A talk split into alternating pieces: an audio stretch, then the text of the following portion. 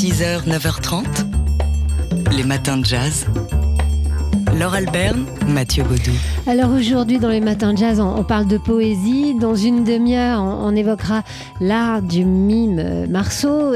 Mais tout de suite, c'est un, un poète qu'on célèbre, l'écrivain Jacques Reda, qui fête en ce 24 janvier ses 95 ans. Jacques Reda qui a notamment dirigé la Nouvelle Revue Française entre 1987 et, 1996. Mais pour nous, c'est surtout l'auteur d'une écriture imprégnée de jazz à l'image de, son ouvrage L'improviste, une lecture du jazz publié en 1980, un essai à la fois euh, historique et critique qui s'appuie sur son insondable connaissance du jazz. Rappelons au passage hein, que cette connaissance du jazz, Jacques Reda a commencé à la partager en collaborant régulièrement à Jazz Magazine et ce dès 1963. Il n'a jamais cessé d'écouter du jazz, d'en étudier la structure, l'histoire, la rythmique et de partager ses connaissances à travers des articles et des ouvrages. Dans l'improviste donc, il propose à travers ses concepts euh, comme celui du swing ou du blues euh, ou à travers ses, ses grandes figures sa propre lecture du jazz très personnelle, les évolutions de cette musique qu'il a découverte à l'adolescence et aussi à la radio. Une histoire du jazz, oui, mais avec des mots de poète. Jacques Reda, euh, par ailleurs, bah, a parcouru depuis les années 50 les rues de Paris euh, à pied, à vélo ou à Solex. Il a fait plusieurs fois l'éloge de la lenteur et à ce titre-là, aussi, c'est l'une de nos idoles. Il est l'inventeur du verre à 14 pieds, un verre qu'il faut dire à outre voix, qu'il faut parler. Il est aussi celui d'une parole sur le jazz d'un style tout à fait particulier, euh, à multiples reprises auréolé de prix, mais dans la poésie, les prix comme les ouvrages, ça reste confidentiel. Et aujourd'hui, donc, on célèbre ce poète, un poète confidentiel et important. Les matins de jazz. Le mime, mime le papillon, Hein, et devient le papillon. Dans son regard, il est le papillon. Lorsqu'il prend une fleur, il devient la fleur.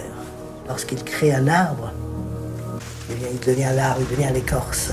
Lorsqu'il mime le poisson.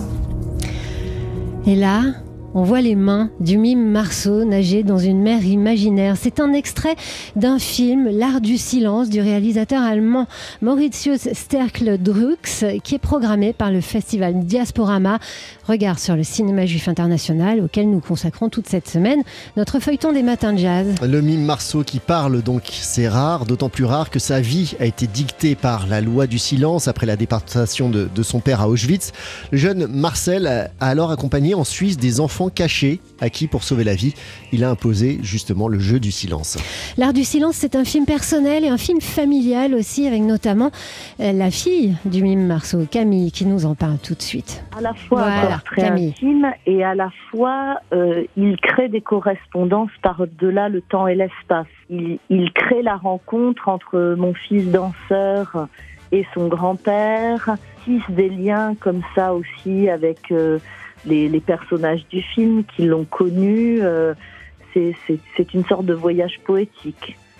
Pourquoi il a fait du silence un art Ce silence mortifère euh, euh, d'enfants cachés, ce poids du silence de la guerre, il en a fait un, un art universel. L'art du silence de Mauritius Sterkle-Droux est un film présenté donc au Festival Diasporama dans 15 villes de France en VOD aussi.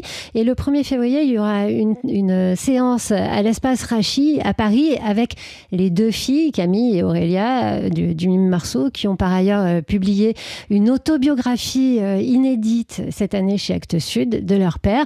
Et c'est notre jeu du jour, cette séance. Oui, pour aller voir l'art du silence, donc à l'espace Rachi, jeudi prochain à 20h.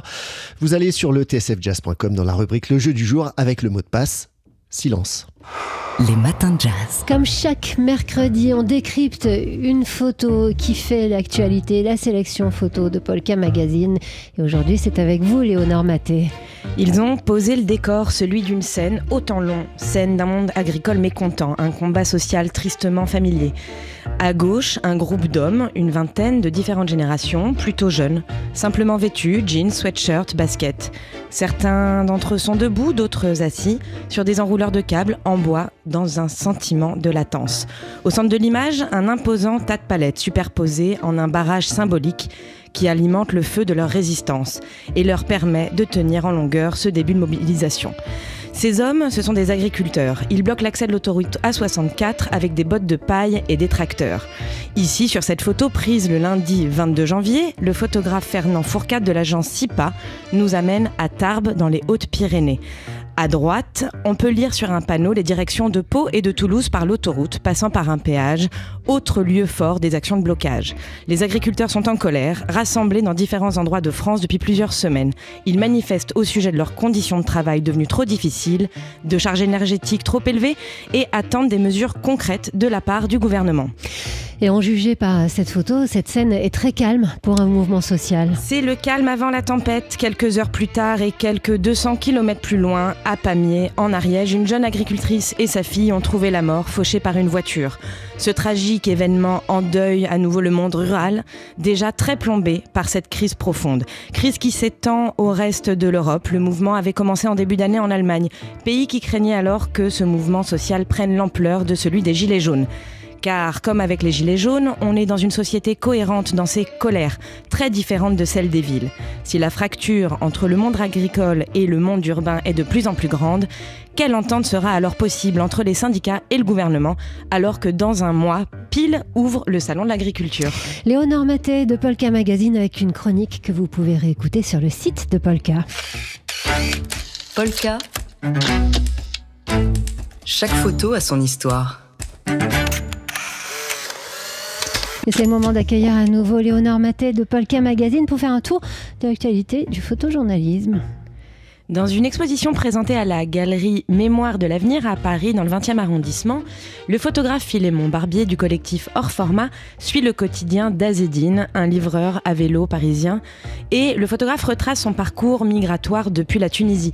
En mélangeant art et sciences sociales, le forum Vie Mobile a permis aux photographes de donner un visage à ceux qui exercent ces métiers aux conditions difficiles et qui sont presque exclusivement occupés par des travailleurs sans papier. Cette exposition, itinéraire d'une entrée dans la course, est une contribution précieuse à l'heure des débats sur le projet de loi sur l'immigration. L'exposition est à voir jusqu'au 6 avril. Et hum, retour sur près de 10 ans de documentation autour du Liban, plus particulièrement à Beyrouth avec l'exposition Liban Stratigraphie du photographe français Stéphane Lagoutte de l'agence Myop. Il présente cinq séries qui nous emmènent dans différentes époques sociales et culturelles de la capitale libanaise jusqu'au point d'orgue de l'explosion du port commercial en août 2020. Ce voyage dense au cœur de la capitale est à retrouver à Stimultania à Strasbourg. Elle ouvre samedi et dure jusqu'à fin avril. Et enfin, un petit tour chez nos voisins belges qui démarrent l'imposant Photo Bruxelles Festival vendredi et pour un mois. C'est 57 expositions, 300 artistes internationaux qui sont à découvrir dans différents lieux de la ville et comme au hangar avec le photographe aux couleurs éclatantes, le Ghanéen d'Eric Ofosu Boateng. Les expositions sont accompagnées d'événements, de rencontres et bien d'autres découvertes palpitantes. Léonore Maté de Polka Magazine avec toutes ces infos à retrouver sur le site de Polka. Polka. Chaque photo a son histoire.